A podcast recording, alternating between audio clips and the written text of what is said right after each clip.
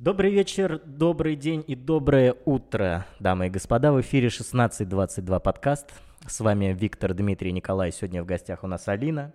И мы обсудим сегодня фильм «Подземелье и драконы. Честь среди воров», который вышел в 2023 году на экраны. Режиссеры этого фильма Джон Фрейсис Дейли и Джонатан Голдштейн. Алина, представься, расскажи о себе и что ты, собственно говоря, здесь делаешь. Случайно сошла.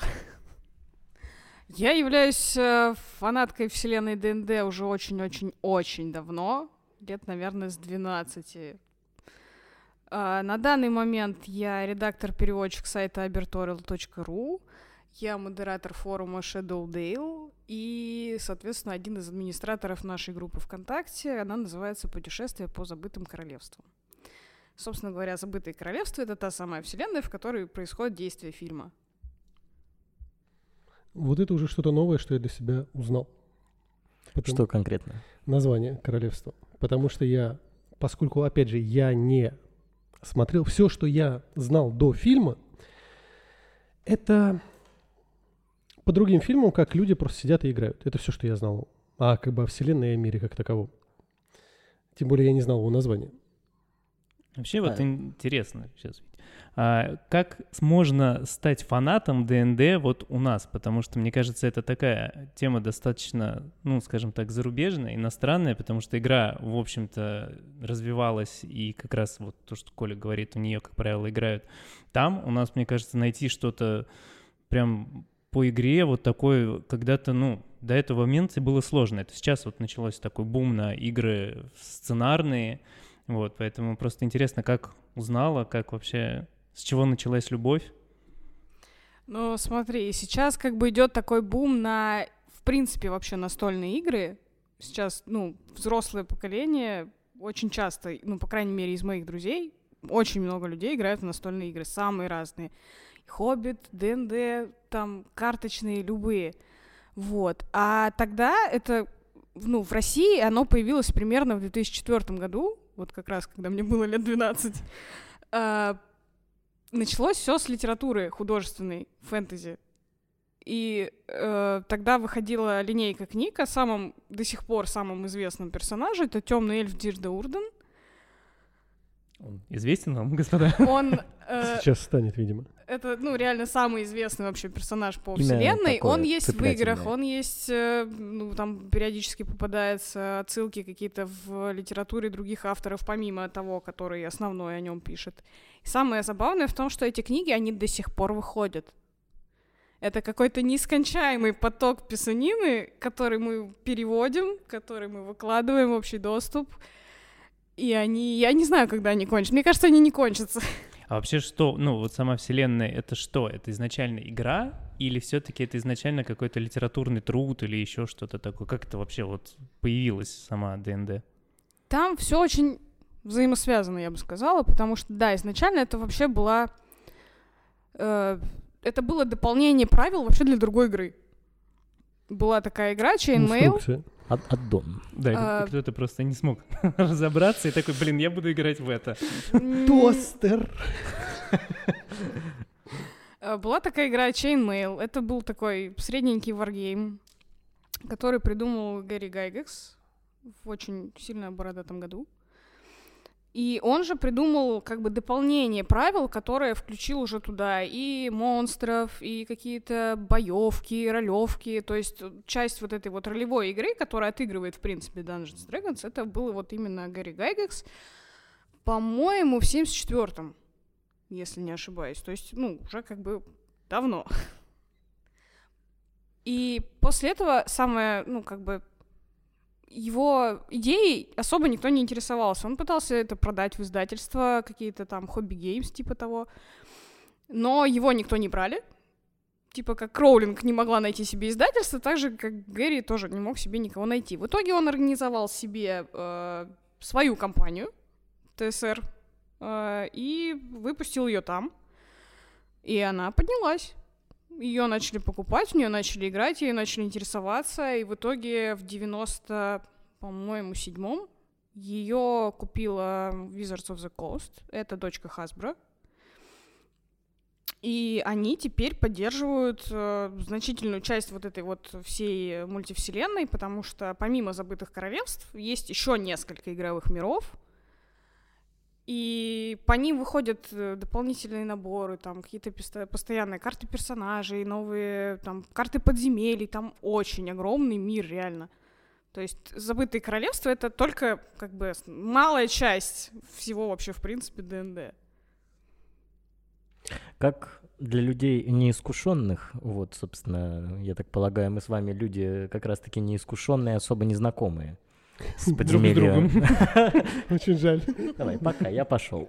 Это был 1622 подкаст. Нет, как люди особо неискушенные и незнакомые с подземелья и драконы, вот, э, вопрос в следующем.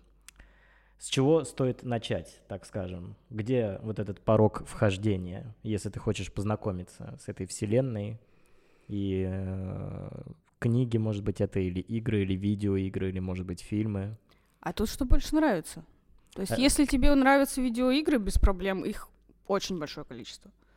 Там с 90-х годов было очень много игр, они до сих пор выходят. Вот в августе 23-го ждем Baldur's Gate 3. А, она, в принципе, она есть в раннем доступе, в нее уже можно поиграть, но я вот лично пока жду официального выхода. Это были линейки Долина Ледяного Ветра, Icewind 3 игры, это было Baldur's Gate 3 игры, Neverwinter, Neverwinter Online. Neverwinter это вообще, в принципе, как бы бренд отдельный, под которым последнюю, последнее время, там, допустим, лет 10, наверное, выходит э, все вот это вот. Там и художественная литература, и компьютерные игры, настольные игры. То есть все выходит под этим брендом. И, в принципе, как бы я вот, например, больше люблю читать, да. Я... Есть огромное количество книг. Можно выбрать себе на любой вкус. Если тебе нравится, там, не знаю, любовная линия, можешь выбрать роман с любовной линией. Если тебе нравится, там, кровь, кишки, расчлененка, пожалуйста, вот тебе вот это. Если тебе нравится магия, дофига, выбирай, что хочешь. А если я люблю любовную линию с кровью и кишками? Такое тоже есть. Потрясающе. Я вот буквально сейчас э, в процессе прочтения книги по игре Baldur's Gate 2. Кровь, кишки, мясо, секс. Прекрасно. Это название книги. Да, название. Первая глава. Мясо, секс. Gate. Хорошо, а для чего, а с чего конкретно у тебя началась вся эта история любви к этой вселенной? А, мне моя однок... бабушка моей одноклассницы принесла книжечки почитать. Я пропала с первого абзаца. Вот, серьезно. Сколько тебе было лет? Ну, где-то 12. Сколько было абзацев в книге? Сколько строчек? Э, буквально введение, я поняла, что все это мое. Там и была и мистика, и тайны, и сексуальный главный герой, хотя в 12 какая сексуальность, казалось бы, но книга, нет. прости? Это вот как раз про самого известного персонажа, про темного эльфа. Это, по-моему, была книга Отступник. Ты заметил, в какой момент Витька заинтересовался? Нет. Когда упомянули сексуального главного героя. Он сразу так, а что за книжечка? Так, да. Так. Что так? Все? По поводу книги. Я даже забыл, что Какие-нибудь, может, воспоминания, впечатления еще с этим связано, а дальше с чего продолжилось? Эта книга не дает ему покоя. Я не закончил просто. В принципе, с порогом вхождения не закончил. Так, а после книги этой прочитанной? Так они до сих пор выходят. Нет, я имею в виду у тебя конкретно. Ты прочла эту книгу, поняла, что а, это Я твоё? прошла эту книгу, я прошла, прочла шесть следующих. Uh-huh. После этого я на какой-то период пропала из вселенной, скажем так, и через еще какое-то время я вот как раз нашла этот сайт abertorial.ru, который выкладывает бесплатные переводы. Я поняла, что это не, ну как бы не одна вот эта вот линия, да, про этого героя, а там огромный мир. И для меня, вот лично, в принципе, вообще исследование в компьютерных играх, там, в литературе, неважно, я обожаю исследовать вот эти миры. И мне очень было интересно вот это полное погружение. То есть там есть определенные своды правил, есть определенные герои, есть э, в отдельных книгах есть отсылки на других героев. Все это связывают какие-то глобальные события на континенте. И, ну, для меня это очень интересно. Я перечитала все, что есть. Я перевожу следующий, и я не могу остановиться. Ну, у меня, кстати, вопрос небольшой появился. То есть я как я это понимаю, как я это вижу, то есть это утрированный пример, но это как аналог. То есть есть какая-то вселенная, даже, предположим, как у нас есть то же самое метро и тому подобное, и впоследствии разные авторы пишут разные книги. И вот опять же, перечитав все это, эти книги, по сути, согласуются друг с другом, они не вызывают противоречий, что-либо, ну, что в корне меняет? Обычно нет. Это очень редкий какой-то случай, когда один автор противоречит другому, потому что есть лор, он поддерживается именно вот этой вот организацией Wizards of the Coast. Uh, они выпускают правила под разные редакции, и, uh, по сути, литература — это просто дополнение к этому всему. То есть под этот свод правил пишутся эти книги, и все авторы обычно, они играют в ДНД, они прекрасно с этим всем знакомы, и у них обычно, они иногда даже бывает работают вместе. То есть есть, например, там шестикнижие, которое написало три разных автора. И они все повествуют как бы определенную историю. Есть э, авторы, которые просто советуются друг с другом. И я немножечко еще попозже расскажу про Эда Гринвуда. Но он, э, как идейный вдохновитель «Забытых королевств», очень часто консультирует авторов, которые пишут, в принципе, по этой вселенной. То есть он дает ответы на какие-то странные вопросы. Э, он, э, в принципе, большую часть придумывает всего вообще происходящего, в том числе идеи о том, как, например, перейти от одной редакции ДНД к другой, потому что некоторая часть правил меняется — и он, как идейный вдохновитель вот этого всего, помогает практически каждому автору, если у него какой-то кризис или вопросы. Он еще он ведет Твиттер, и там отвечает на вопросы фанатов уже. Потрясающий мужик, я его обожаю. Я читаю его Твиттер, это бог, он реально бог. А сколько ему лет? Блин, ему, наверное, уже около 70. То есть он игрок, его персонаж — это вот как раз Эльминстер, с которым я поясню позже. Он считается как бы самым крутым магом, в принципе, вообще всей вселенной. Настолько крутым, что он может э, с помощью своей магии попадать в наш мир и ходить там в кино, например.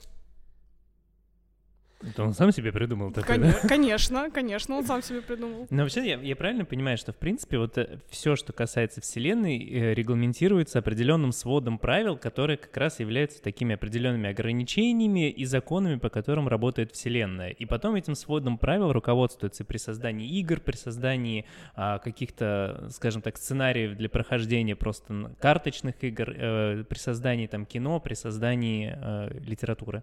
Конечно. То есть есть э, вот в зависимости от редакции есть определенный свод правил. Это нужно для баланса игровой ну, вселенной. Да. Чтобы там никто имбовым таким не был, да, то есть нужно определенное равновесие соблюдать. Есть у заклинаний есть э, ограничения, у э, классов персонажей есть ограничения, есть ограничения по э, расовым возможностям, да, то есть есть какие-то, например, у эльфов есть определенные врожденные способности, но при этом всем они где-то что-то теряют, чтобы ну, соблюдался ну, понятно, баланс. Да, это такие нюансы, но в целом, то есть получается, что все руководствуется определенным сводом правил. Да. Получается, а у нас вообще, ну, в России можно найти вот своды конечно, правил, конечно. ну, вот, скажем так, набор, который необходим для того, чтобы поиграть э, в подземелье ну, дракона? Смотри, по-моему, в 2019 или 2020 году Hobby Games, э, которые есть в России, они выпустили и стартовый набор игрока, и несколько данжей на полностью русскую локализацию. И да, это можно купить, можно заполнить лист персонажей и начать играть. Есть, в принципе, в России есть все для того, чтобы начать играть. Прикольно.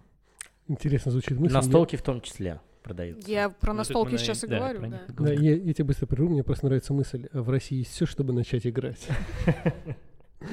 Просто надо записать золотыми буквами. Я всегда, вот, кстати, с трудом себе представлял, как я уже говорил, про то, как вообще в это играется. Ну, то есть, то, как нам показывают это в фильмах, ну, то есть, мне в первую очередь вспоминается, как они, очень странные дела. То, что они там играют 4-5 часов и сами пишут сценарии, это все в порядке вещей. То есть так оно и есть. Я тебе больше скажу, э, из-за того, что в России, ну, очень мало материалов, именно официальных переводчиков по э, игре, А, Очень много гейм-мастеров действительно пишут свои сценарии, они придумывают свое, допустим, ну, называется подземелье и драконы, да? Драконы не обязательны, но... э, Подземелье тоже. Не, вот как, раз- вот как раз, вот как раз подземелье обязательное. Подземелье это такое не обязательно прям подземелье, да? Это может быть замок, это может быть какая-то заброшенная шахта, это может быть э, лес, Данж, легко. короче. Данж, да. То есть э, гейммастер может вполне себе придумать э, собственный данж, населить его собственными монстрами, э, найти себе собственную партию игроков, которая захочет это все пройти. Обычно у мастера есть свои игроки, которые к нему уходят, как, как, не знаю, к своему стоматологу личному, да, которого ты нашел и больше от него не отвязываешься. И потому что заканчиваются официальные приключения, гейммастеру нужно придумывать что-то свое. Есть даже люди, которые, например, придумывают э, собственных монстров. Они прописывают им стат-лист и выпускают их в игру. Все равно же должны быть какие-то ограничения, иначе там можно такого напридумывать, что потом... Но в идеале, конечно, да, есть э, вопросы к людям, которые, например, придумывают своих монстров, потому что не всегда это сбалансированные какие-то такие NPC-шки. Но в большей части есть огромное количество мануалов о том, как составить подземелье, о том, как написать свой сценарий, как составить свою, свою монстрятню, чтобы игроки как бы с первого левела не подохли у тебя, да, на первой же клетке. И в принципе, в принципе, толковый гейммастер может растянуть игровую сессию не на 5-6 часов, как вот один сеанс, а на 20-30. Но, в принципе, атрибутика вот этой игры, то есть она что в себя включает? Есть, э, ну, как мы вот я просто, мне кажется, когда, опять же, смотрели э, «Очень странные дела», у них там из атрибутики были просто фигурки, по-моему, и все, и больше ничего не было. Все И остальное они- кубик определенно, Да, и вот кубик. многогранный. Да, а все остальное, то есть это там листы, они там где-то сами рисовали персонажей, создавали, а, что-то там еще, это опять же, то есть какое-то поле, которое, оно где-то, ну, вымышленное условно, там эти клетки, они не существуют как бы этого поля, то есть они их просто представляют, что там прошел дальше, например, ну и как-то так. Ну, смотри, во-первых, я не смотрела «Очень странные дела», давай с этого начнем. Я не очень представляю, о чем ты говоришь. Я тебе скажу так. А, Игровое поле, если игроки как бы уже профи, грубо говоря, они прекрасно понимают. То есть у каждого действия есть определенный радиус. То есть ты говоришь, пошел дальше, это значит, что у тебя один ход. Один ход, допустим, там 5 футов. Это, допустим, одна клетка. И как бы те, кто играет, они понимают это все. А для новичков обычно используют карты, которые прям по клеточкам расписаны. Там где-то, Мгм. где-то стена, где-то проход, где-то ловушка, где-то там монстр. Ну, то есть Не, ну то есть это прям все-таки есть визу- визуализация обязательно, этого. конечно, есть меня даже у нас в магазине продаются миниатюрки.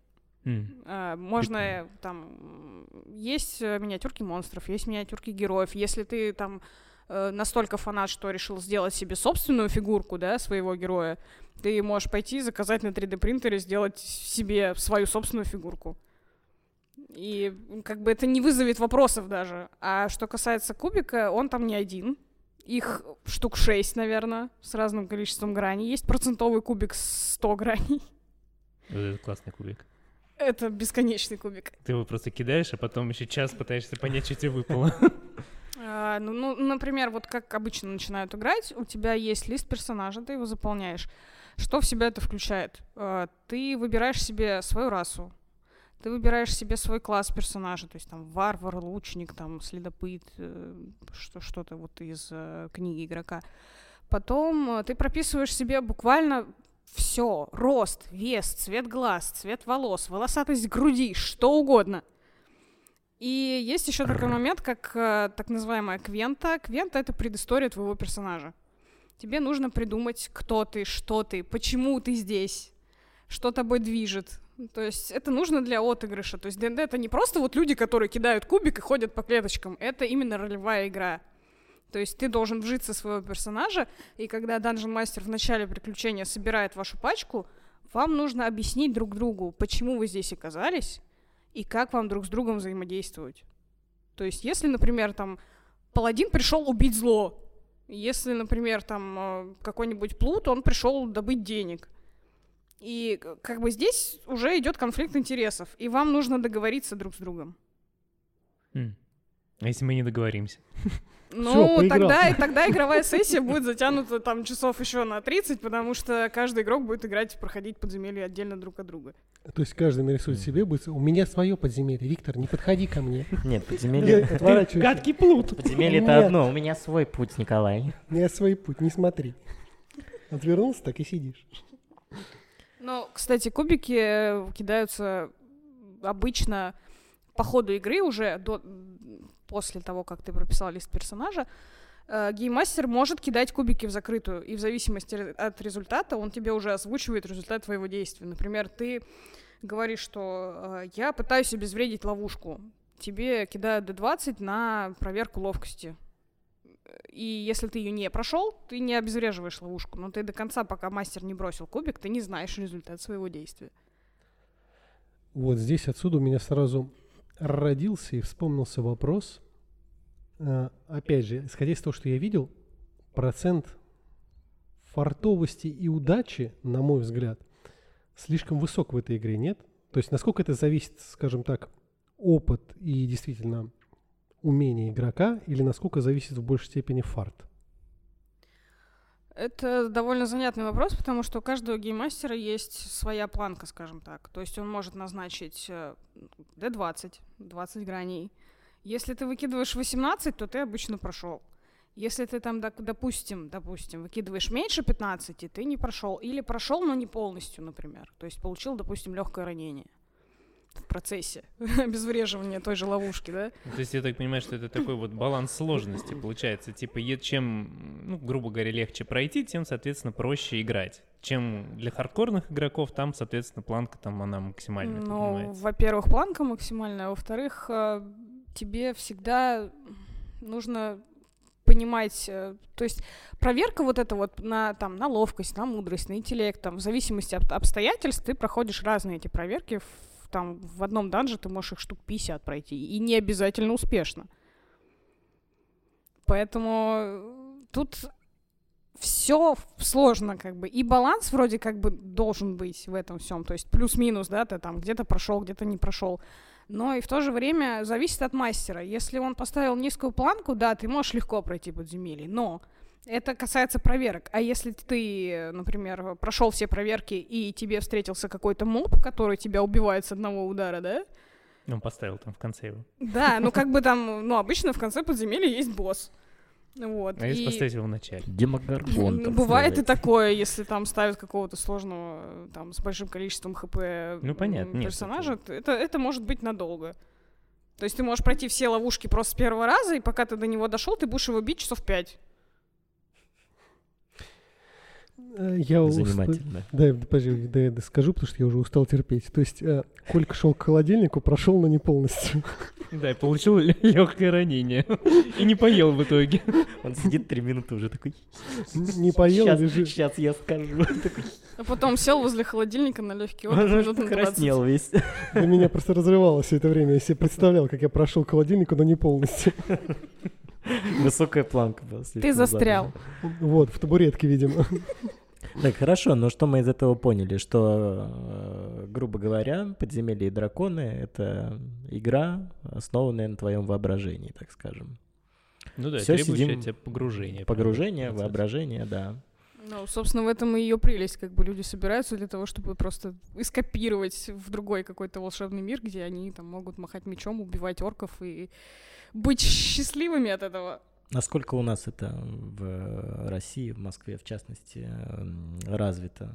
Много ли людей собираются так поиграть? Я так полагаю, же есть даже, наверное, клубы, есть определенные известные dungeon мастера, так скажем, вот, которым ходят. Знаешь ли ты таких? А, Ну, у нас Как в сообществе, разумеется, есть, конечно, даже мастеры, которые ведут сессии, меня там периодически приглашали, меня как все никогда у меня не попадает время удобное. А, Я не скажу, что, честно говоря, в Москве или вообще, в принципе, в России это сильно популярно, потому что оно даже, в принципе, в Америке не сильно популярно. То есть это вот такой отдельный пласт людей, которым, в принципе, нравится вот это вот фэнтези. Я не могу назвать большое количество людей, которым, в принципе, вообще нравится фэнтези. И ДНД это как бы, ну, вот большой, конечно, пласт вот этого всего, но как бы У нас особо нет людей с такой развитой фантазией после 20 лет, наверное. Пожалуй. Нет, ну может быть. Но опять же, тут действительно как к фэнтези еще относиться. Как я уже говорил, мы с тобой обсуждали, ты с тобой тоже, что просто, например, я от фэнтези скорее отошел. То есть я в какой-то момент его любил, потом от него отошел. И ушел, так сказать, в область фантастики. Поэтому, не знаю, мог бы я, например, сидеть, играть там по 4-5 часов, а может быть 20. Это вопрос. Ну, стоит ставить ремарку, Ну-ка. что мы сидим, играем, бывает.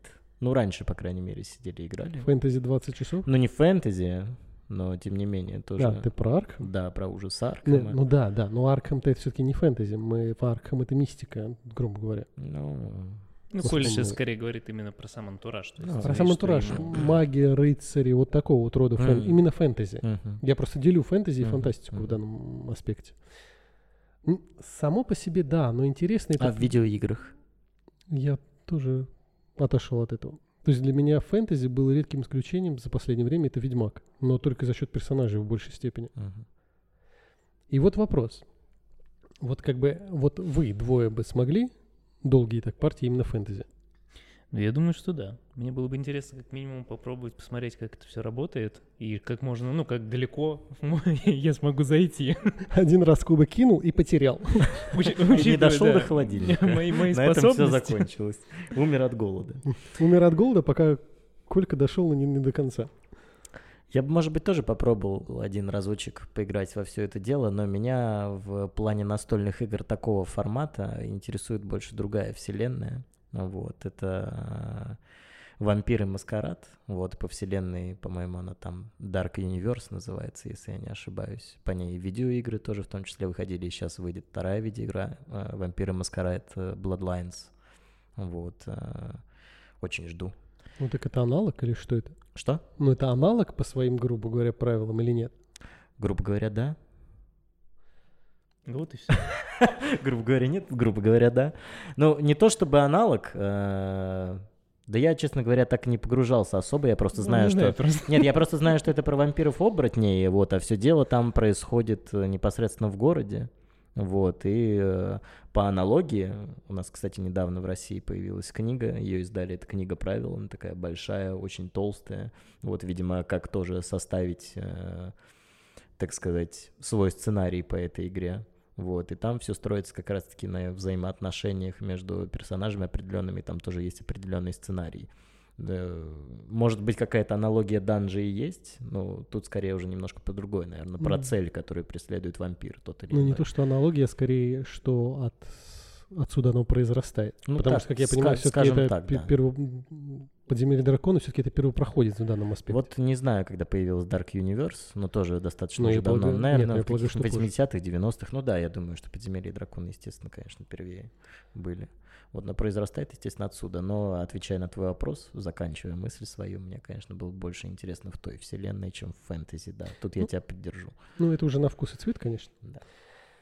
Так, у меня вопрос-то давно, как бы, Ну, перед глазами. Да. Ну, как бы, что это за книга, почему, зачем и для чего, и когда, и кто?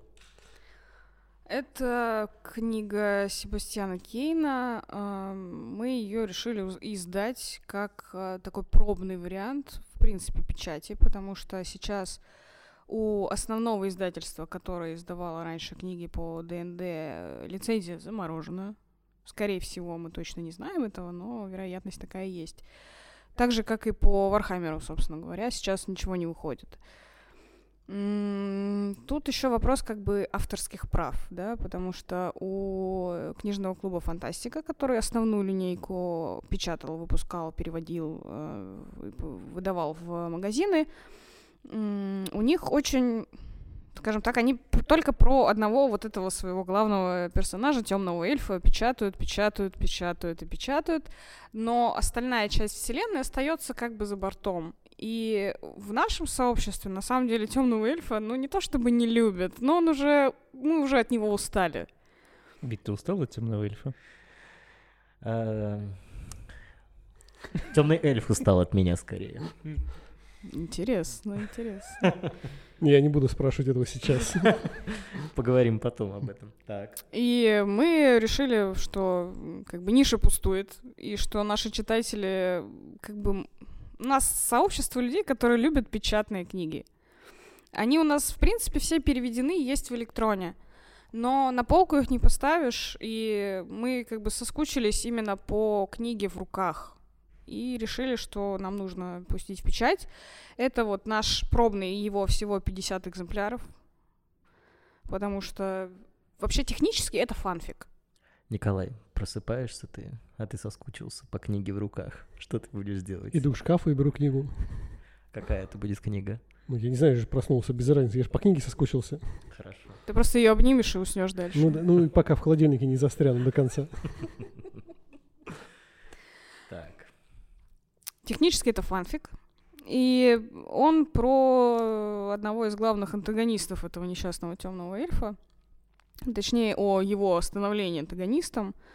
Очень качественная работа в плане, несмотря на то, что фанфикшн, э, очень продумано, очень детально, очень э, так ювелирненько, я бы сказала, сделана работа, и поэтому мы решили, что, в принципе, это достойно печати, и это был как бы наш эксперимент. На сегодняшний день остался один экземпляр в продаже. То есть мы... Вот это. Да. Нет, Мы это, это мой. Он уже, не в, э, он уже не в продаже. Остался последний, который есть у нас в магазине. И, в принципе, мы считаем, что запуск прошел успешно. Мы уже готовим к печати следующую целую трилогию, уже официальную от э, издания от Wizards of the Coast, нашего перевода, нашей редактуры, на нашей, нашей работы по верстке, макетам, обложкам, всему вот этому. Вот это, на самом деле, очень увлекательный процесс.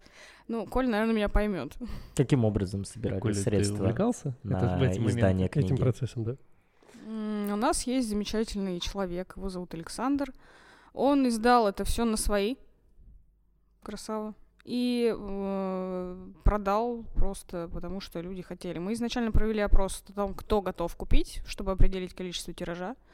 Э, выяснили, что нам хватит 50 штук просто на пробу. И Александр издал на свои, чтобы потом это все просто раскупилось. В принципе, с, э, со следующей трилогией мы поступили примерно так же, но собрали просто предоплату. Все. Не думали э, на краудфандинговую площадку выставить проект? Думали, пока не додумали. Мы пока изучаем всякие там Boosty, всякие Мгм. такие вещи. Но как бы это же тоже не, недолгий. Издание процесс не быстрый, и э, нам нужно очень много провести предварительной работы, подготовки. И в течение вот этого времени, в принципе, возможно, да, там через э, какое-то время, пока мы это все изучим, пока мы поймем, как, как это работает, и работает ли это для нашего сообщества, что самое, собственно, главное. Э, Если зайдет, да, возможно, будем собирать через Boosty. Ну, не факт. То есть пока что у нас есть такой э, удобный формат, скажем так. Он работает. Нас устраивает. Ну и, собственно, дорогие господа и зрители, предлагаю уже поговорить непосредственно о киноленте «Подземелье и драконы. Честь среди воров». А, давайте по традиции, в общем и целом для начала. Потом об актерах, а потом сюжетная часть о спойлерах. Давай так как раз по кругу пойдем. Давай. А, я, Начнем, естественно, не с меня. Давай, давай. Ну, прости. И, закончим тоже не на тебе. Нет, ладно, давай, логично, ты прав. Да Давай. Очень странный круг тогда получится. Ну ладно. Как я говорил, я не смотрел ровным счетом Ничего. Да, И фильм я тоже не смотрел. я знаю, Это был 1622 подкаст. Я знаю, что есть старые фильмы. Я их видел афишки, но я их не смотрел никогда. Афишки. Афишки. Афишечки. Кстати, вот сейчас на секундочку просто. А Я не ошибаюсь, но один из старых фильмов снял Уве Болл. Или нет? Или он... А, или он снял какой-то другой фэнтези. Я не думаю, что Уве Болл тот, кого вообще, в принципе, стоит вспоминать. Ну да, ну просто понять. Это, я думаю, он- нам надо у Алины спросить. Я не сильна в режиссерах. А ты смотрела старые фильмы все, Я да? смотрел один старый фильм 2000 старый года Ну, я тоже. про лысого чувака с фиолетовыми губами. Да, да, да. И, кстати, классный фильм. Ладно. Лысый чувак с фиолетовым Да, там темный маг был. Возможно. Ну, я не знаю, о чем он снимал вот эти свои королевства, там, где Стэттем играл. Ах, королевство. Ну, тоже так и назывался королевство. Что-то было. Ну хорошо, ну я не думаю, что Уве Болл тот, кого вообще стоит обсуждать. Ну, это слишком потрясающий человек, мы этого недостойны. Мне просто сам факт был интересен. Но, так или иначе, я не смотрел. Я ничего об этом не знаю. И для меня, по сути, вот этот фильм был, так сказать, первым опытом, если не считать игру Neverwinter. Старую. Откровение. Что, прости? Откровение. Ну, Таким определенным. пусть откровение. Ты погрузился в эту вселенную. То есть я играл в Neverwinter, например, то, что Baldur's Gate относится к ним, я понятия не имел, я честно скажу. Ну, то есть это тоже было для меня откровением. Не надо мне так смотреть. Так. Так вот, когда я первоначально увидел трейлер, и я, например, Диме об этом говорил, трейлер меня очень сильно смущал тем, что в трейлере мне казалось все крайне искусственно детским. Ну, то есть для меня все казалось более таким пластиковым и более наигранным, чем оно есть в итоге. Это же фэнтези. Нет, ну я тебе объясню. Есть фэнтези. Например, взять «Властелин колец», где у тебя весь антураж, все доспехи, все монстры выглядят как бы как... «Властелин колец» — это эталон фэнтези. Ну я ж тебе не об этом, я тебе пример привожу. Я понимаю, но нет, это сравнивать с «Властелином колец» — это все равно, что сра- сравнивать эм, какой-нибудь, я не знаю, паршивенький фильм про космос с «Интерстелларом». Опаньки. Он тебя задобрил сейчас. Опаньки. Нет, ну я никогда не говорил, что «Интерстеллар» плохо снятый фильм. «Интерстеллар» тоже эталон своего рода, да, фильмов про Ну хорошо, хорошо, вот опять же возьмем. Все равно мне, ну- мне нужно пример привести «Властелин «Властелин колец», но просто... Нет, беру- придумай другой сравнение. Нет, подожди. Нет, другой. Спокойно. Но сюда же я приплету еще Warcraft, где в трейлере и в самом фильме было видно, что те же там самые доспехи пластиковые, и что там меч чуть ли не гнется. Ну, просто когда там человек встает, он гнется. То есть, и когда я смотрел трейлер здесь, мне казалось, что мы получим нечто подобное, где доспехи и весь антураж не до конца проработан, что ты видишь как бы вот эту самую подделку. По факту оказалось, что как бы правильно выразиться, то, что это такое лайтовое, доброе фэнтези, где по факту действительно все выглядит нормально. Просто изначально я ждал нечто более, так сказать, на серьезных щах. Вот назовем это так. А оно оказалось гораздо более лайтовым, гораздо более легким для как бы для восприятия, для просмотра, опять же, для всех там тех же возрастов. Ну, по большому счету, мне было, в общем-то, достаточно приятно смотреть. Не могу сказать, что я готов пересматривать два, три, там, четыре раза, но как бы раз вполне. Мгм. Ну, мне в свою очередь, скажем так, а, тоже я, в принципе, ожидал нечто более серьезное, но в данном случае я, для меня это лично стало плюсом, что они именно выбрали какой-то свой такой путь, и я, в общем-то, проводил для себя аналогии с Варкрафтом как раз, потому что, мне кажется, из э, существующих э, фэнтези-фильмов он ближе как раз вот к Варкрафту, нежели чем к тому же самому «Властелину колец», о котором мы сейчас говорили. А, Он такой, знаете, задорный, на мой взгляд, получился. И я бы даже сказал, что что-то такое вот, ну, понятное дело, что это не прямое сравнение, но такой вот легкий налет Гая Ричи от мира фэнтези. Потому что использование, опять же, быстрых вот этих раскадровок, когда они это прям, ну, прям чисто ричевский прием. Вообще операторская работа, динамика происходящего, диалоги, это все вот так вот было задорно, хорошо и с уместным и приятным юмором. Поэтому- Позволь, перебью. А, то есть ты хочешь сказать, что этот фильм похож на Гай Ричевский «Меч короля Артура»? Нет, нет. В том-то случае как раз Ричи, когда снимал свое фэнтези, он как раз делал это на серьезных щах. То есть мы это видим как раз а, его определенную манеру съемки в определенных боевых сценах, а, в каких-то других элементах. Но вот это как раз ближе к какому-то такому ну, как карты деньги два ствола или что-то типа большого куша, ну, просто поня- в мире именно фэнтезийном, ну, и такой все-таки в легком, в более легком формате, естественно, до уровня этого не доходит. Но мне это как раз понравилось, и меня прям увлекло, и даже в какой-то момент я выключил озвучку и смотрел его в оригинале, чтобы послушать актеров, коли сейчас плохо опять станет. Человек просто дай, вот, дай ему повод выключить озвучку. Вот без разницы чего. Просто дай повод, он сразу ее выключает. Начинает слушать в оригинале, читать. Я Поэтому- считаю, что это абсолютно правильно. Ну, это уже как бы на вкус и цвет. Это Ну, не на вкус и цвет. Ты смотришь фильм так, а, как для- он был э, задуман, и так, как он звучит, собственно говоря, в оригинале. Ну, тогда я и перевод не должен смотреть. Субтитры можешь читать. Это тоже надбавочка. Но все равно просто Выучи для меня- английский, Ну, вот именно. немецкий, вот Да, и не французский. возвращайся, пока не выучишь. Вот как бы для меня как раз это слишком странно. Я не могу без озвучки смотреть. Ну, короче, тем не менее, я прям кайфанул, и вообще мне в целом понравилось. Я не могу сказать, что да, что он там, буду его пересматривать еще, там, несколько раз, но вот свой заряд позитива и удовольствия я от фильма однозначно получил. Ну, по кругу, да, все-таки идем? Ну да, мы идем все-таки по кругу. По часовой стрелке. Неважно. А, я ждала этот фильм 10 лет. Его выход анонсировали в 2013 году. Я следила за раскадровками со съемок. Я когда узнала, что там будет играть Мишель Родригес, я просто да, это то, что я хочу видеть, потому что я ее обожаю, в принципе, просто это моя крошиха, наверное. Я посмотрела фильм, наверное, ну раз шесть. С тех пор. первый За день. Не, За час. а, я в первый раз я дотерпела, я посмотрела его в кинотеатре, не стала себе портить впечатление пиратками. А потом я посмотрела с озвучкой от Red Hat Sound. Мне не понравилась озвучка. Она, на мой взгляд, была недостаточно. В каких-то моментах не передавала эмоции, в каких-то моментах не передавала шутки. А, неправильное произношение меня как переводчика просто выбешивает, потому что я для чего я перевожу вот это вот все тоннами, да, тоннами страниц, чтобы потом просто какие-то люди даже не, не читали ничего, не знакомы со вселенной, коверкают просто все, все возможные слова, топонимы, м, имена собственные, не знаю. Я, да, в какой-то момент я тоже выключила озвучку, потому что я хотела услышать именно голоса актеров, как они эмоционально это все воспроизводят в диалогах.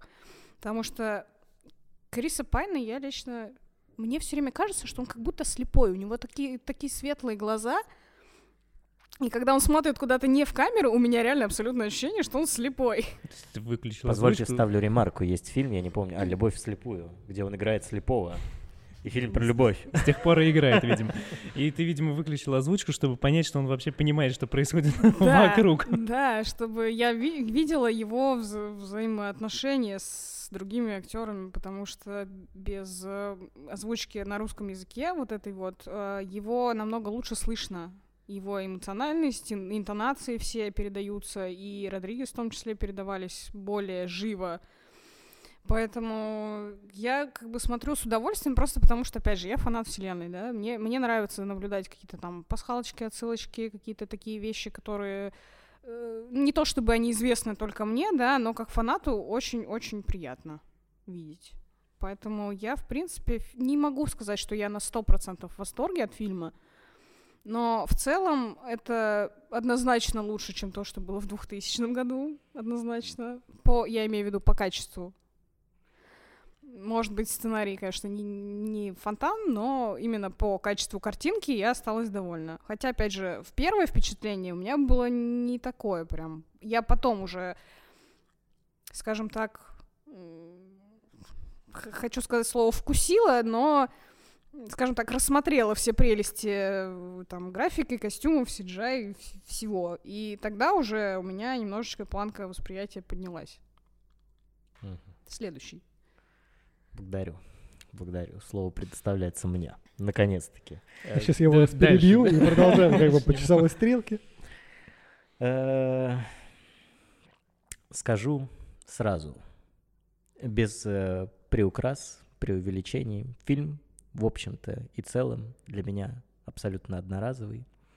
Вот. э, Что жаль, конечно, потому что я люблю, в принципе, смотреть э, фильмы в жанре фэнтези. Это некая такая отдушина для меня. Я не знаю, когда я начинаю смотреть подобного рода киноленты в этом жанре, я отдыхаю, так скажем, душой и телом. Мне нравятся вот эти все истории про рыцарей, про сказки, про подземелья, про драконы, и еже с ним, все вот, вот это и так далее.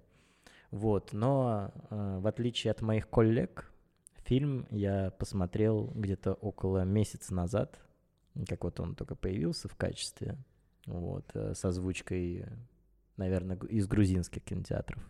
Вот, я посмотрел фильм с этой озвучкой, и э, как бы мы должны пересматривать, грубо говоря, за день э, до подкаста фильм, по-хорошему. Желания у меня никакого абсолютно не возникло его пересматривать, потому что там и с первого раза все абсолютно понятно для меня было.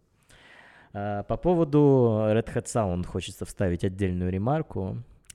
Господа, разочаровывайте максимально, потому что, как я уже до этого говорил Николаю, а, дубляж фильма «Зловещие мертвецы. Восстание» был также сделан максимально отвратительно. А, Я тоже ждал до последнего, когда фильм выйдет у нас в кинотеатрах, чтобы сходить его посмотреть в дубляже. Я сходил, впечатление было испорчено, потому что когда на следующий день я посмотрел фильм в оригинале, были совершенно другие впечатления от фильма. И так что в этом плане Red Hat Sound заявляю, что вы козлы. Вот так. Сурово. Вот так. Вот так, да. И э, фильмы в оригинале смотреть это вот... Благословляю всех на это дело, так скажем. Дальше. Алина затронула фильм э, 2000 года «Подземелье и драконы», который я посмотрел, будучи э, малюткой-крошкой. Вот. Включили мне данную киноленту, когда я был в гостях, и я остался под таким впечатлением. Мне так понравилось, и до момента какого-то зрелого возраста, пока я его не пересмотрел, у меня были вот эти теплые воспоминания про фильм. Но даже когда я его пересмотрел, это было, может быть, лет уже 10 назад, я такой, ну прикольно, да, да, это было прикольно. Вот этот маг лысый с синими губами, как мы до этого вспоминали. И, в принципе, там вот эти все персонажи и актеры, и не знаю, все это было здорово, конечно, по техническим э, каким-то параметрам это уже устарело. Вот фильм состарился плохо, наверное, даже если сейчас его посмотреть на сегодняшний день. Но то вот как вот это сделано, с какой-то вот этой любовью к кинематографу, вот раньше э, фильмы 80-х, 90-х, нулевых, вот с какой-то вот любовью к кинематографу не знаю, снимали, и какая-то вот особенная магия во всем этом была. А если подытожить э, весь мой спич, э, то «Подземелье и драконы. Честь среди воров» неплохой аттракцион, но абсолютно одноразовый, к сожалению, для меня. Интересный, Витьки, подход. Так, ну по кругу, значит, мы сказали. Теперь у меня... Давай начнем с вопроса. А, У меня их много, по той простой причине, что я ничего не знаю, но мои вопросы заключаются в том, что, зачем, почему я увидел. Но давай общий вопрос. Ну, да, извините.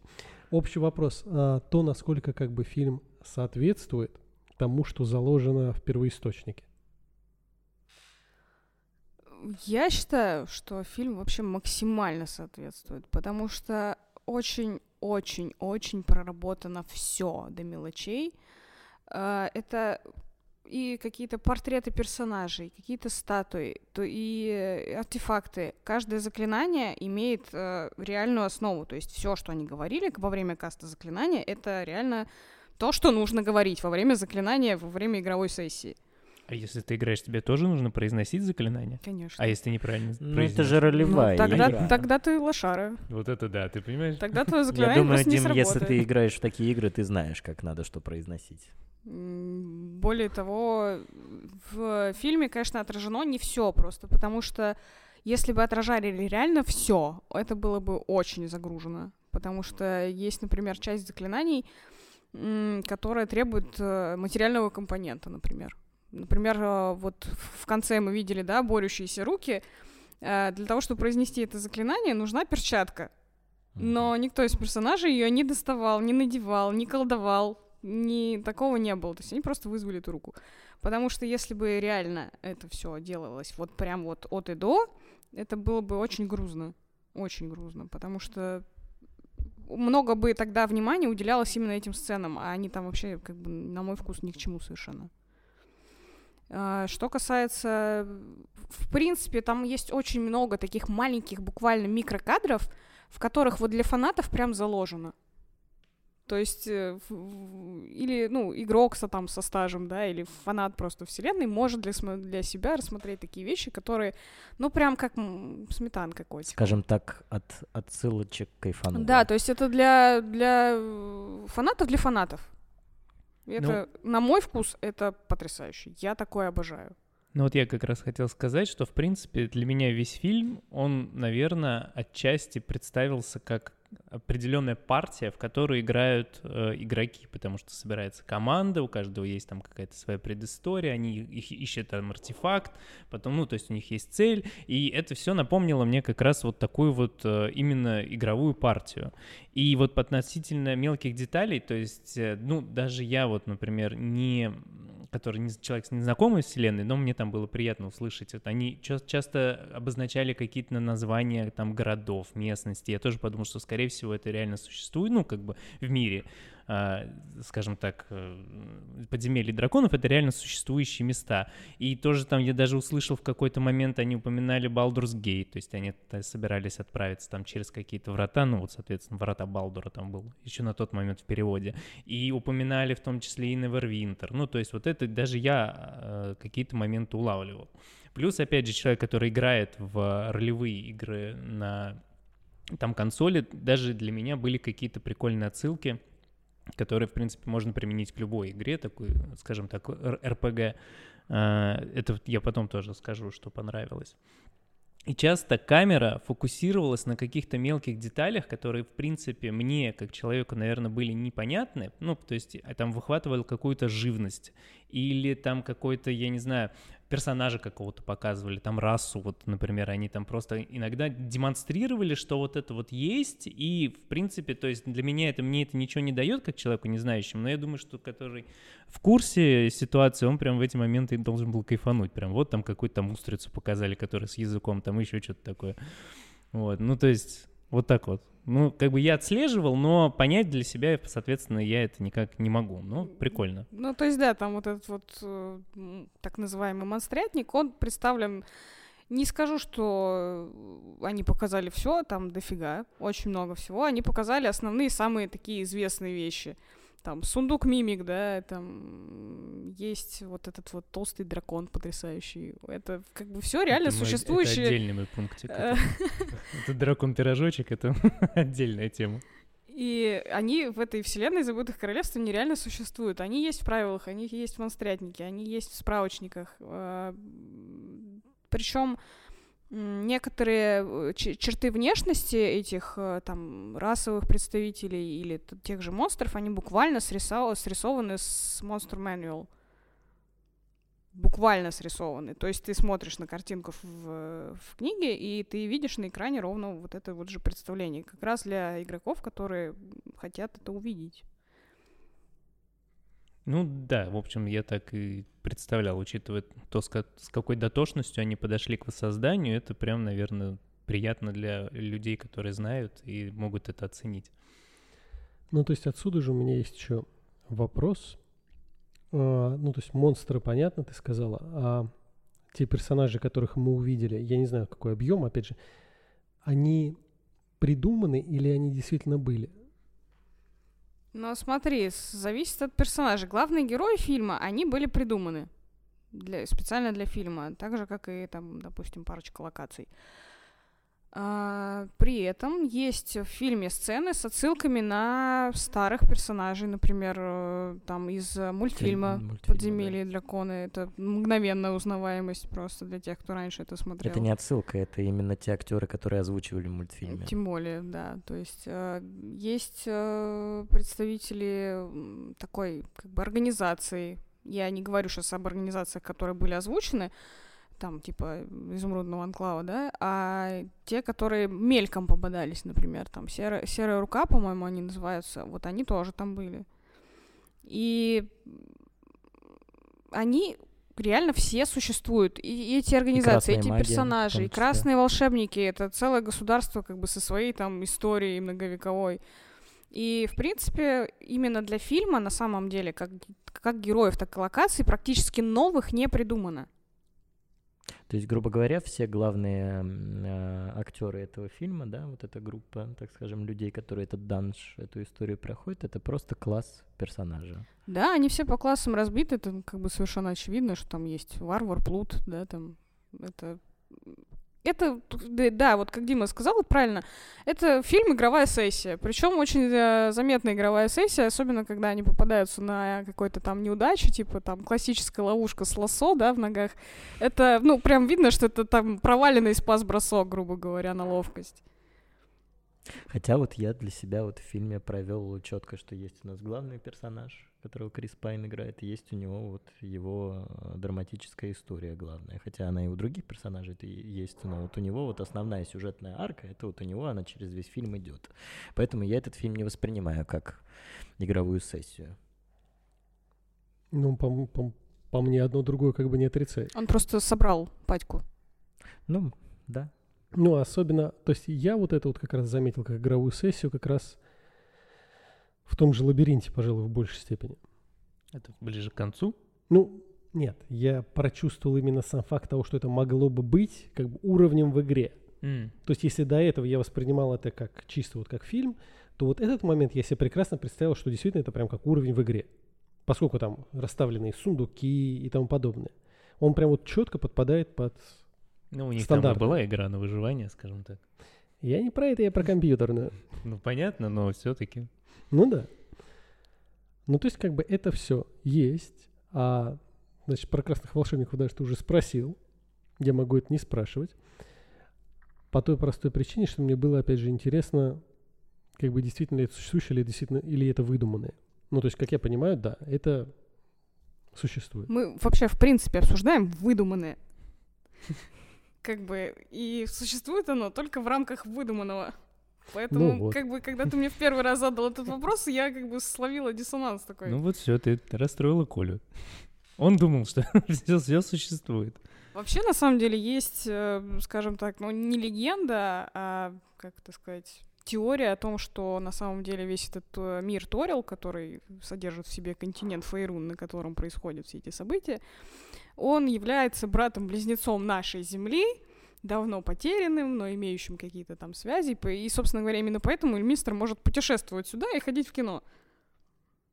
То есть я, ну, как бы, да, мы обсуждаем выдуманный мир, но даже в этом выдуманном мире как бы есть типа частичка реальности.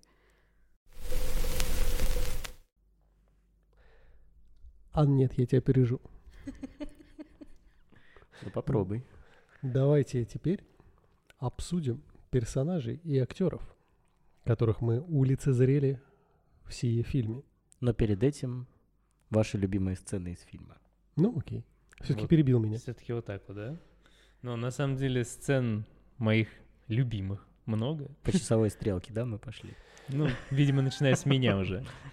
Ну, короче, а, вообще, учитывая саму постановку, в фильме большое количество юмора, и общая планка юмора очень хорошая.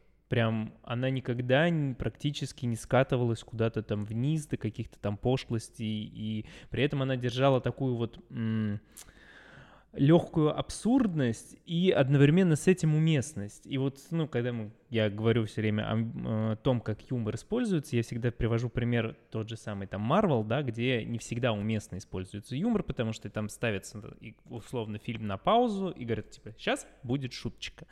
Шуточка, которая уже не воспринимается, потому что всегда, ну, как бы вот это, то, как она вплетена в контекст, это очень важно для, сам, для того, чтобы шутка работала.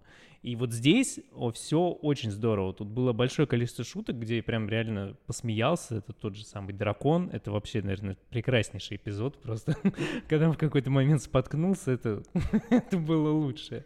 Перед драконом, опять же, был классный эпизод с э, какими-то там интеллектуальными монстрами. Это мне напомнило в том числе как прохождение каких-то проверок. Вот когда они все, а, типа, он нападает, по-моему, на самого интеллектуального. и- Проверка на тупость пройдена. ну, ну что-то типа такого, да, они там все проходили.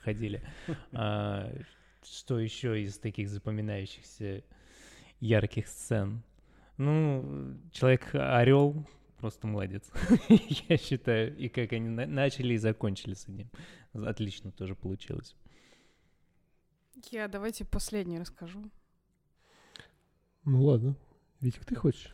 Да мне, собственно, сказать-то особенно нечего. Одна единственная сцена есть, которая вплелась мне в память, и я от души посмеялся, и мне было прям безумнейшим образом весело. Это сцена, где они оживляли э, трупы, вот, в поисках этого шлема. для их э, волшебника здешнего сорта, так скажем. Вот, э, и вот эти про пять вопросов, и как они оставили последний труп. Он такой, это был пятый вопрос? Да, пятый. Он такой, а как же, чет... как же пятый вопрос? Это Это, было был четвертый. Он такой, очень, очень интересует судьба дальнейшая этого А ты трупа. видел потом сцену после титров? Нет, Там не была смотрел, кор- кстати. коротенькая сцена после титров, где он просто сидел такой, кто-нибудь, задайте мне вопрос. Кстати, нет, не видел. Вот Очень, очень была. зря, это прям финалочка такая А я не классная. знал даже, что есть сцены после титров. Это как-то для Марвела у нас принято в большинстве своем. Я очень многие уже переняли, переняли у Марвел эту фишку. Ну, я тоже не знал. Мне спасибо субтитрам, кстати, потому что там в какой-то момент а, после окончания там было написано «Есть сцена после титров», и я прям конкретно до нее долистал. Вот, ну и, собственно, э, хочется отметить, что персонаж э, Хельги, Хельга, Хольга. Хольга, да, прошу прощения, в исполнении вылетела у меня из головы актрису, как зовут? Ми- Мишель Родригес. Мишель Родригес, точно. Вот, э, тоже весь фильм меня радовал, и как-то вот было на нее приятно смотреть, смешно, как-то вот она, так скажем, вот для нее как будто бы роль. Вот она еще так сейчас с возрастом немножко такая, прям стала такая женщина, прям такая. И, так сказать, на скаку коня остановит, и в горящую избу войдет, и мужика вынесет, и имущество, все вот прям классно было, да, на нее смотреть в этом плане. Она вот запомнилась больше, чем другие персонажи, и вот сцены с ней яркие. Коль, сейчас небольшая ремарочка. Поиграю в Хочешь Витьку. вставить А, ремарку? да, хотел спросить на самом деле, потому что вот сейчас Витя э, заговорил по поводу персонажа Хольги. А, ее муж. Что Брэдли не- Купер, кстати. Брэдли Купер, я когда увидела, я... Да? Это Брэдли Купер, да? А. Ну, я не понял. Я настолько его не узнал. Нет, на самом Я деле... тоже не узнал, я сейчас в Википедии прочитал перед этим. А, Что с ним? Что с ним не так? Он полурослик. Да, он, э, хафлинг, это как бы аналог хоббитов. Они, А, ну типа, то есть они живут в норах, они маленького роста, у них волосатые ступни, ну как бы это вот чисто толкиновский такой образ. Ха- Они называются в ДНД хафлинги, у Толкина, соответственно, называются хоббиты. А, ну просто я не, не особо заметил какие-то отличительные черты. ну Это- просто ты такой, да, человек-ребенок. Ну да, да, ну это вот единственное. такая даже- Волосатые ступни, нет тебе ни о чем. А я и не заметил. Я, видимо, был так поражен ситуацией. Я когда увидела вот это вот лицо Брэдли Купера, вот это вот уменьшенное такое карликовое и э, какое-то такое заостренное, я такая. Я забыла, как тебя зовут, но это ты. Вот что интересно, прости, сейчас. Брэдли Купера такой сейчас тренд на всякие такие роли. Значит, полурослика сыграл. Ракету в Страже Галактиках озвучивает. Ну вот, интересно, что в дальнейшем нас ждет. Димовочка. Это уже С- с- заявлено? Нет, с, учё- с учетом повестки, как бы это реально. Может быть. Димовочка, быть. трансгендер, войнот. Единственное, что она не черная, но это мы как-нибудь переживем, наверное. Будет у нее черный принц, возможно. Никого не хотим обидеть, если что. Все персонажи вымышлены. Все сходство случайно. Ну так вот. Ну А попробуй. сказать-то мне и нечего. Потому что я ничего не понял. Я ничего не смотрел.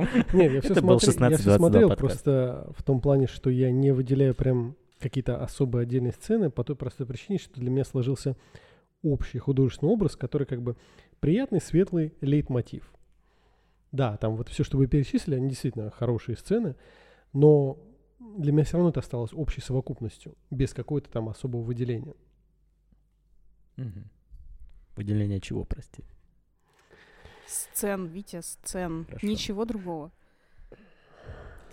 Ну, на этом с моей стороны все.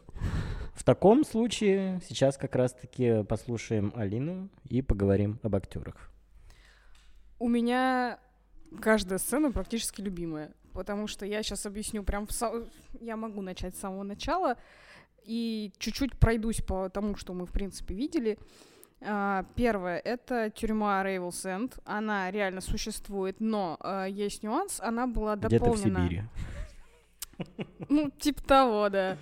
А, Она была уже, она появилась в правилах ДНД, в лоре в целом, уже во время разработки фильма. То есть это такая как бы пасхалка наоборот. Ее никто, ну, как бы до, там, допустим, 20 года, по-моему, никто не знал о ее существовании, ее не было.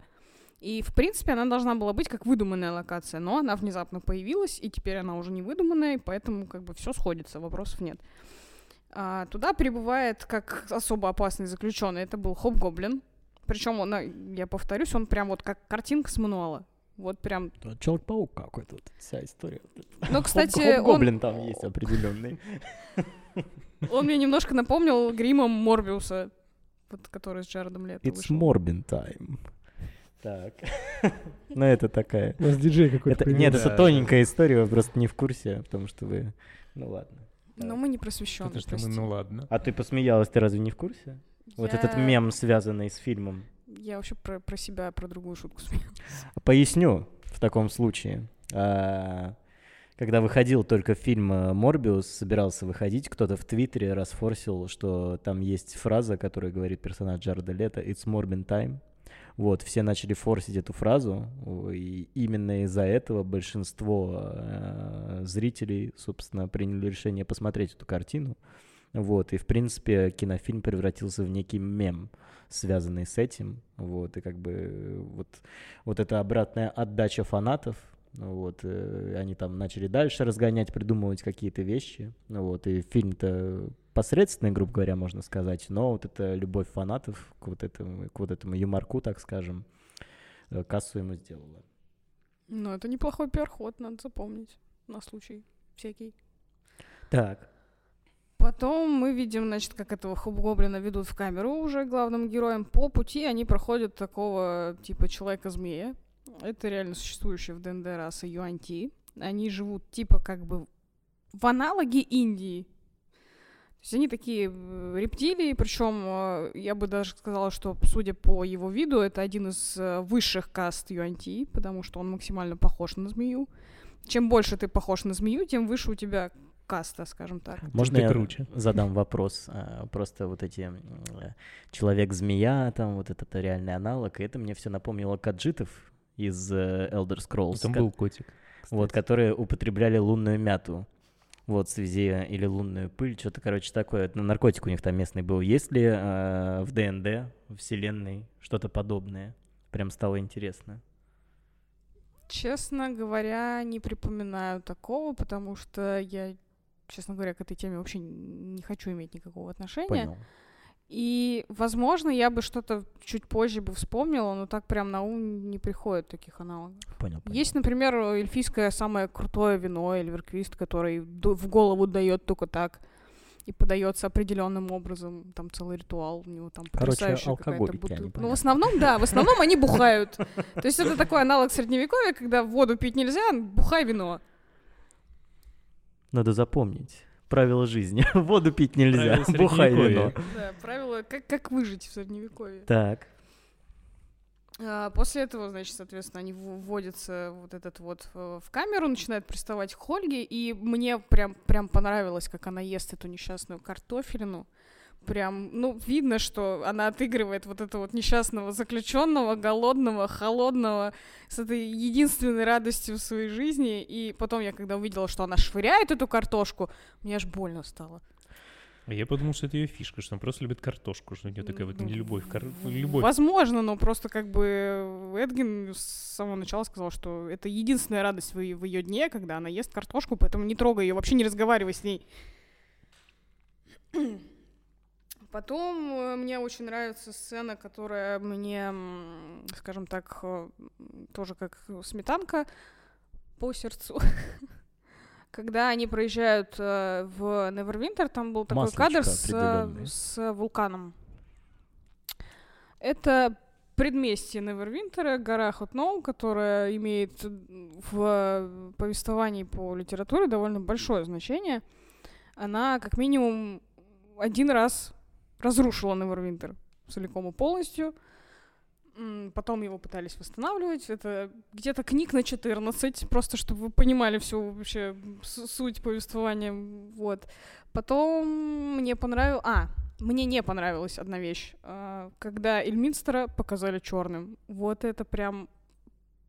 Не потому что я расистка, а потому что это не канон.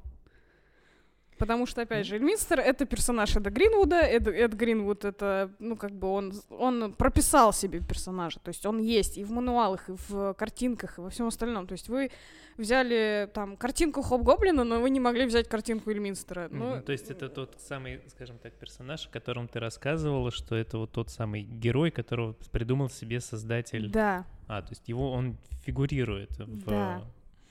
И он как раз, э, получается, предок э, вот этого мага Саймона. А, то есть это тот, ну, просто я не до конца понял, о каком персонаже ты говоришь, что это, это тот, кого он видел, когда одевал шлем. Да. Это вот тот самый Эльминстер, тот самый Эд Гринвуд, который самый могущественный маг во вселенной, как бы настолько, что он э, имел любовную связь с богиней магии. Ну, мы не будем углубляться в его пристрастие. Мне, понравилось, мне понравилось, какая у нас сейчас реакция одновременно у троих была. Ну, типа, да, могёт, у- ува- могёт. Уважительное такое, да, мы оценили его возможности.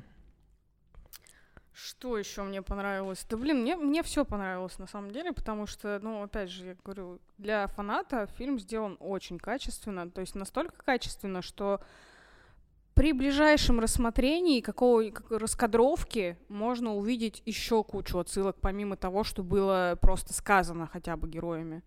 Это антураж, какие-то портреты. Портрет, например, который они украли, в котором они сделали портал, который Эдвин купил просто так. Это реально существующий персонаж ДНД, причем один из самых известных. Это Вола-путешественник, который пишет э, в выдуманной вселенной выдуманные путеводители. По, по, по всему, по всем регионам, в которых он был, включая не только один континент, но еще и другие. То есть их там всего, грубо говоря, восемь, а он там путешествует везде. Интересно, вот вопросик. По поводу Никанона. Вот э, касательно предка Саймона я понял. Было ли еще что-нибудь неканоничное в фильме? Попалось ли тебе на глаза? Или, может быть, то, что смутило около Ну, этой истории? Основная у меня претензия к создателям в том, что у нас вот в вот этой вот пати героев есть один маг и все. Но по сути, по сути, Дорик, например, она друид. Она может использовать, причем очень мощную магию, включая магию лечения, которая обычно доступна только жрецам. Но она ее использовать может и в принципе должна. Но поскольку они не получали особо каких-то критичных ранений, может быть, этот момент был опущен. Э, Паладин Зенг, то же самое. Он, в принципе, может при- призывать, э, там, не знаю, божественную силу просто одним там словом, мыслью, жестом, неважно. Ничего из этого он не использовал, кроме меча. Ну, я думаю, что не хотели просто перегружать. То есть, опять же, на экране достаточно было много всего, и в том числе и заклинаний, и каких-то специфичных черт для персонажей, и поэтому как бы что-то оставили на возможные продолжения, или Но чтобы, я чтобы чем-то Боюсь, уделить. что после такого результата, типа Ну, это да, кассового это, к провала, сожалению, так. продолжения уже не будет. Да, потому что фильм, в общем-то, провалился в прокате. У него 150 миллионов бюджета только, соответственно, своего. То есть мы берем еще маркетинг, который здесь не учитывается, и собрал он что-то около 200. Ну, то есть это, в принципе... Ну, то есть он еле-еле себя отбил. Я Да, читал какую-то новость себя. про что сериал они хотят сделать. Была такая новость. Я последняя из того, что читала об этом, это сериал, скорее всего, будет по не по ДНД, а по Magic the Gathering, карточная игра. М, Ну да, тоже слышал. То есть это вероятнее всего к э, ДНД относиться не будет. Это, ну, та, та же компания, как вот э, Wizards of the Coast, это дочка Hasbro. Hasbro производит Magic the Gathering.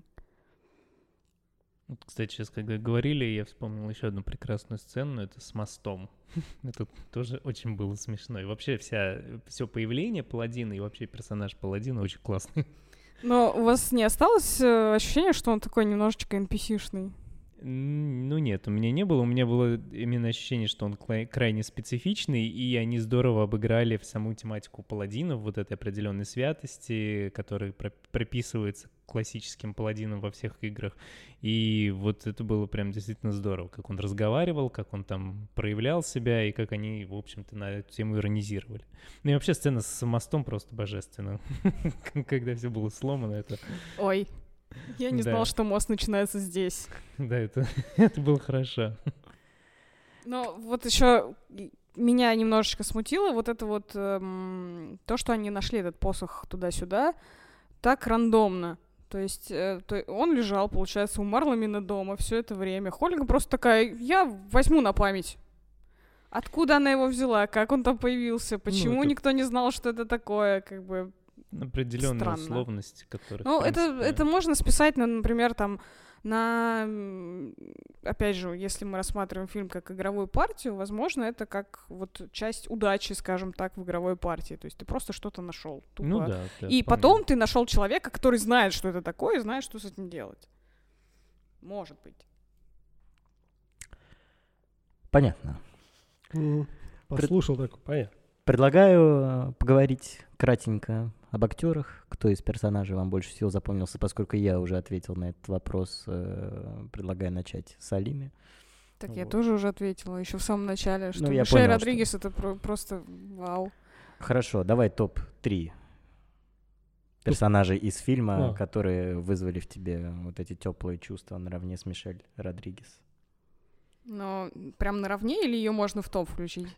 Потому что она на первом месте. В топ, естественно, да. Давай Ну, второй, давай, давай второе. Это Темберчорт, это жирный дракон.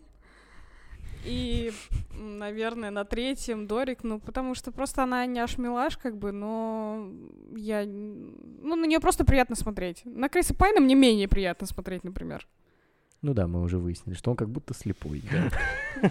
Ты просто смотришь на него и хочешь ему помочь сориентироваться в пространстве. Да, да, дай ему палку просто вот эту, пусть он там дорогу ищет. Так, ну давай, Димка, твой топ-3 персонажей. А если честно, мне в принципе понравились э, все персонажи. Я понял, что тебе в принципе Нет, фильм мне- понравился, мне и понравилось в и принципе в пон- нем все. Персонажи мне понравились тем, что они запоминающиеся. В принципе, все персонажи основные, которые появляются, то есть это и основная линия героев вот этих всех, которые путешествуют, и тот же Паладин, и прекраснейший просто Хью Грант, который после своего возвращения, то есть он на какой-то промежуток времени пропал, потом он вернулся, вот я его увидел после, скажем так, в «Джентльменах» э, у Гая Ричи, и с тех пор вот как не фильм, просто какое-то блестящее исполнение, и просто я готов, наверное, в кино ходить вот на какой-то фильм, просто зная, что он там есть, чтобы посмотреть, как он воплотит героя.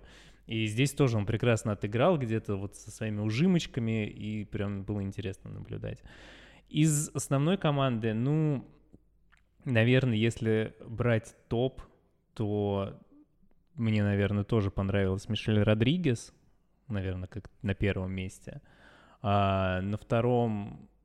Вообще, не, не- знаю, я не буду составлять топ, реально, потому что они у меня все на одном уровне симпатии оказались, потому что мне за всеми было приятно смотреть, и тем, в том числе и за магом, который, в общем-то, кто-нибудь слышал его оригинально? Ну, понятно, что ты смотрела с, э, с, скажем так, субтитрами.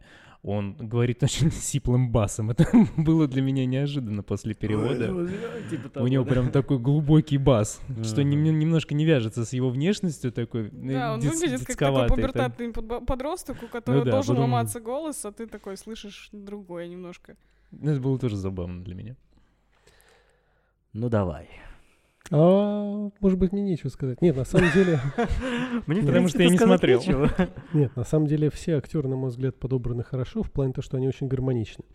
Того же Криса Пайна я бы хотел, конечно, А ты защитить. Брэдли, прости, Брэдли Купера увидел в роли? Да, я узнал. узнал. Ну, я, я до этого момента не знал, что он там играет, но когда я его увидел, да, я понял, что это он. Приятно удивился. Ну, озадачен был. Типа, ты чё тут? Ты, ты еще такой маленький. Не, вот и опять же, защищая там Криса Пайна того же, для меня он, Переел НЗТ. для меня Крис Пайн это, это странно прозвучит, но для меня это гораздо более талантливая версия Каспера Вандина. Потому что они для меня всегда были очень похожи. Каспер Ван Дин, который «Звездный десант». Да. И Пайна того же я очень сильно, так сказать, уважаю и люблю за тот же Star Trek. То есть у меня к нему крайне положительное отношение. Да. Да Ну, в нет, принципе, Пайн хороший актер, в общем. в принципе, нигде он мне больше не, воспри- не, не вспоминается. Но есть еще «Чудо-женщина», которую я не А смотрел. как и же козырные тузы? У него там очень яркая роль. Я не помню, что это за фильм. А может быть, я Опачки. его и не смотрел. Ну, если не смотрел, то не советую, этом. да. Но, опять же, роль у него там яркая и запоминающаяся. Он там играет, в принципе, не классического своего персонажа. У него там от- оголтелый психопат, вообще вооруженный бензопилами и... Просто Я Дима любит такие фильмы про. Продано. Так. Ну вот как раз, кстати, а, Если Брэдли Купера я узнал, то Мишель Родригес, если бы я не знал, что это она, я бы ее не узнал. Ну а где что ты до этого смотрел на Мишель Родригес? Очень давно. Я смотрел на нее в «Форсаже» и в «Обители зла», по-моему, Да. в первой. В «Аватаре» в первом она играла. Мачете Ну, не в В «Аватаре», смс. да, но у нее Я скорее эпизодическая там. Ну, то роль. есть она для меня осталась вот в воспоминаниях именно тех двух версий фильма. И здесь она кардинально выглядит по-другому. Я не говорю хуже, лучше, просто по-другому. И поэтому я ее не узнал. Я просто как бы... Ну, годы берут свое. как я да и вопрос сказал. не о годах. Просто, опять же, ну, человек может по-разному измениться. Но просто я к тому, Ну, что... лицо-то одинаковое. Не совсем. Ну, не согласен. Ну, а видишь, Брэдли Купера уменьшили, но я его узнал. Что странно. А ее, наоборот, увеличили, так скажем, не узнал. Да. Нет, и к актерам, да. К актерам у меня вопросов нет, они как бы действительно отыгрывают персонажей. Поэтому это было очень приятно. Бывает, когда кого-нибудь поставят такого, не пришли кобыли хвост. Но здесь таких, в общем-то, и нет. То есть, грубо говоря, как мы с тобой обсуждали в нашем э, подкасте про неограненные алмазы, ссылочка будет вот здесь.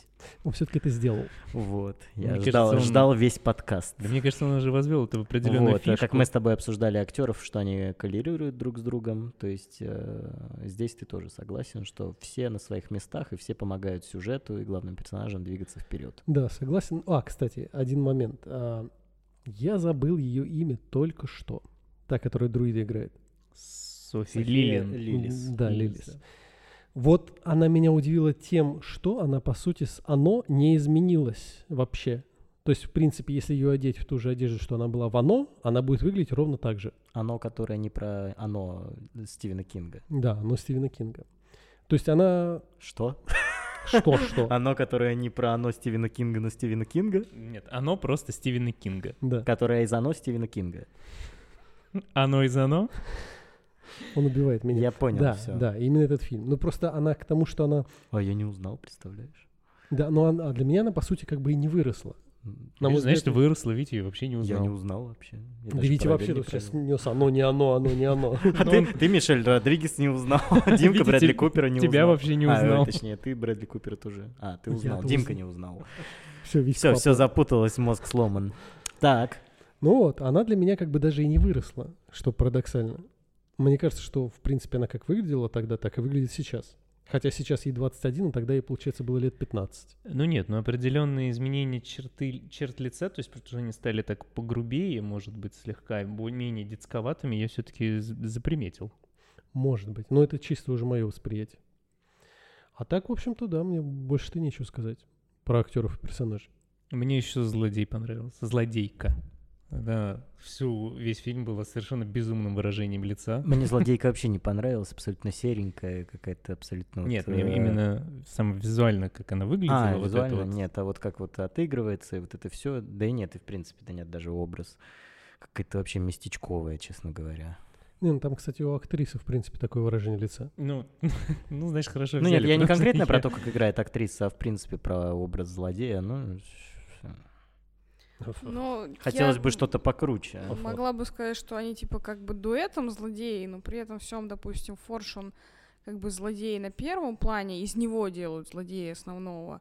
Но Софина, она типа как бы из-за него, из-за спины, из-за трона, да, вот это вот все ее действия, в принципе, продиктованы более как бы главным злодеем, который, возможно, я, я так поняла, что они вот этого Заса Тема оставили на э, вторую часть, типа, что, возможно, в следующий раз герои бы столкнулись именно уже с ним.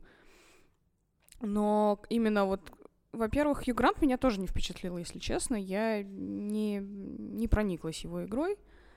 Э, На собственно, Димкином лице читаются просто эмоции недовольства. Ну, ну прости, ну прости, пожалуйста, субъективщина. А Софина, в принципе, такая же, то есть она, ну, на мой взгляд, никакая. Да, да, абсолютно. Но с Просто- Хью Грантом я не согласен, но он и не злодей, не Но воспринимаю при его этом, как как бы, она злодея. вы- выглядит она именно вот как каноничный красный волшебник, лысая, с татуировками, типа ск- скрывается за иллюзией того, что она нежить на самом деле, и, ну, в принципе, к... То есть она нежить на самом деле. Да, она же в конце потом превратилась. И вот этот вот п- палец, это заклинание касания Мгм. смерти, это как бы фишка лечей такая.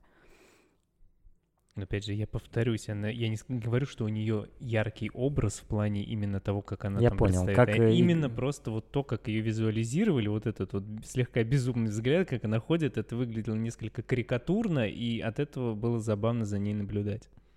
Ну и, кстати, еще что касается Дорик, например, именно ее вида в фильме, она не каноничный тифлинг. То есть обычно, ну вот, э, вот поч- почему у нее рога? Потому что она тифлинг. Э, Тифлинг — это смесь демона и человека, то есть обычно это в результате насилия, в, ре- в более редких случаях это какие-то там ритуальные совокупления. А, Колька, просыпаешься, ты тифлинг. Что ты будешь делать? Ну, ты просыпаешься от ритуального совокупления. Во время, Что во ты во будешь время, да. делать? В ужасе, блин. Не до конца доходить до холодильника. Так. И у тифлингов обычно, во-первых, более красная кожа, что отражает их как бы демоническое происхождение, более крупные рога, которые тяжело скрыть там за плащом или под шляпой. Это реально, но сложно. Ну и перейдем непосредственно к заключительной части нашего подкаста. По традиции, посоветовали бы вы фильм к просмотру? Алина. Почему всегда я? Э, Я, несомненно, советую, но тут как бы есть нюансик. Для фанатов однозначно советую.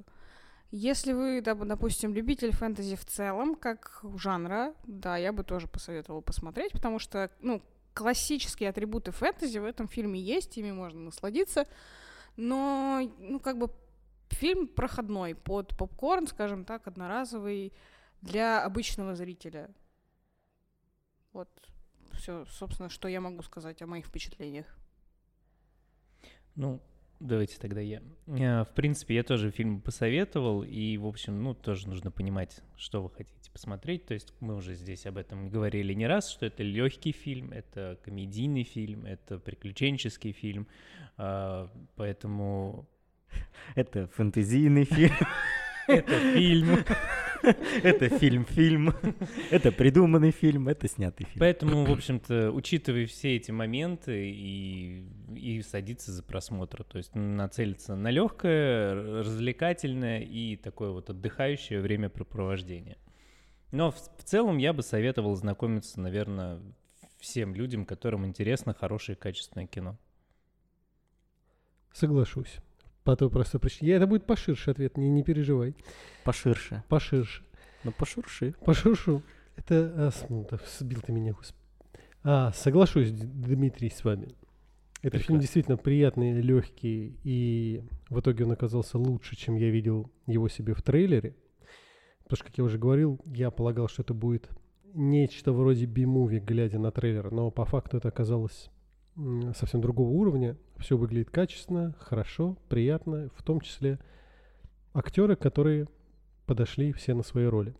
Да, многое будет непонятно. Ну, как мне, по, той простой причине, что я никогда ничего не слышал, ничего не знал. Но не стоит расстраиваться и, пожалуй, принять это как нечто само собой разумеющееся. Да, вот так, вот такая вот раса и там такой-то представитель. А потом уже, если будет интересно, можно будет погрузиться глубже и узнать всю эту историю. Тем более, что все это соответствует как бы лору. Но опять же, ты сказал, что э, многое будет непонятно, но просмотру в целом это не мешает. То есть все основные какие-то моменты и происходящее, оно объяснено, оно понятно, оно воспринимается, а вот какие-то уже второстепенные такие элементы, они вот как раз уже остаются на то, если тебе интересно, ты можешь их э, рассмотреть, там где-то почитать, вот. Но именно самому просмотру вот это незнание, оно ни, ни с коим, никоим образом вообще не мешает. Да, абсолютно. Это касается именно вот э, по части мира, по части рас персонажей и вот тому подобное. Сам сюжет остается полностью понятен, все как бы, ну не то что разжевывается, но все логически начинается, логически завершается. Здесь вопросов никаких нет. Я, в свою очередь, э, соглашусь со всеми. Вот, э, но в большей степени с Алиной. Как я уже сказал в самом начале, собственно, свое мнение о фильме, что это абсолютно одноразовая история, но, тем не менее, ну, вот это не делает фильм плохим. Вот, даже одноразовые фильмы могут быть хорошими и подарить э, приятные э, чувства после вкусия, после просмотра, так скажем. И советовал бы я фильм, да, естественно, бы советовал. Вот, в том числе Юрию Карцеву привет. Тебе советую в первую очередь, тебе понравится. Юрки, привет. Все. Да, привет, Юрки. Вот. а, да, фильм бы я посоветовал всем к просмотру, особенно любителям жанра фэнтези. Мне кажется, это понравится. в, вот, что-то они для себя сто процентов там найдут. А фанаты Darkest Dungeons вообще будут ликовать, как мы сегодня узнали. Dungeons and Dragons. Да. Как угодно. Вот, суть ясна. А, да, по поводу- госпожа, нужно отвечать. И в общем, в общем, и в общем и целом, если говорить о фильме, то это было неплохо, так скажем, неплохо. Я для себя представлял, что это будет гораздо хуже, но в конечном итоге это было неплохо. Трейлер я не смотрел, и слава богу. Никаких э, заранее, так скажем, э, мыслей по поводу фильма у меня не было. И мне кажется, это плюс. Ну, давайте я, наверное, подытожу. А, да, любителям фэнтези, несомненно, понравится, но если, например, есть желание познакомиться с этим всем поближе, то можно это- с этого фильма, например, начать знакомство со Вселенной до того, как ты поиграл, до того, как ты почитал. Просто как бы ознакомиться с лором, с миром, потому что там, кстати, в э, фильме мелькает еще огромная карта, и на ней достаточно много подробностей. И, в принципе, можете прийти как бы на наш сайт и кучу книг скачать в любой последовательности, читать без проблем, как бы знакомиться глубже, намного погружаться в это все. И, возможно, тогда вы дойдете до, даже до игры там с друзьями совершенно спокойно. Ну, как бы фильм, в принципе, дает такое базовое понимание того, что там происходит. И, в принципе, я считаю, что это здорово. Мне именно вот в таком плане очень понравилось. Это был 1622 подкаст. Подписывайтесь на канал, ставьте ролику лайк, пишите в комментарии, знакомы ли, знакомы ли вы со вселенной Dungeon Dragons. А, Понравился ли вам фильм? А, Может быть, вы играли в какие-нибудь игры, что советуете, в принципе, из этой вселенной вы? Подписывайтесь а, на нашу группу ВКонтакте и переходите на сайт abirtorial.ru обязательно. Я думаю, он будет в описании. Если позволит, конечно. С вами были Виктор, Дмитрий, Николай и Алина. Доброго утра, доброго дня, доброго вечера, доброй ночи. До свидания. Всем пока. Пока. Пока.